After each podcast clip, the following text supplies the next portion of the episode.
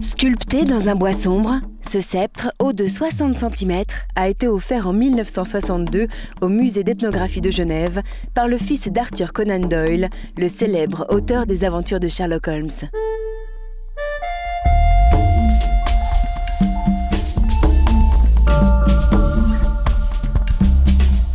Très ancien, il date du 19e siècle, ce symbole de majesté est l'œuvre d'un artiste Chokwe d'Angola.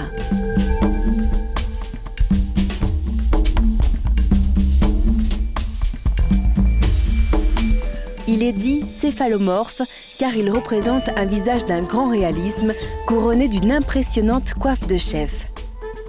Un signe d'autorité, les sceptres tels que celui-ci étaient tenus dans la main soit par un chef, soit par l'un de ses serviteurs lors de réceptions officielles, des séances de justice traditionnelles et des intronisations.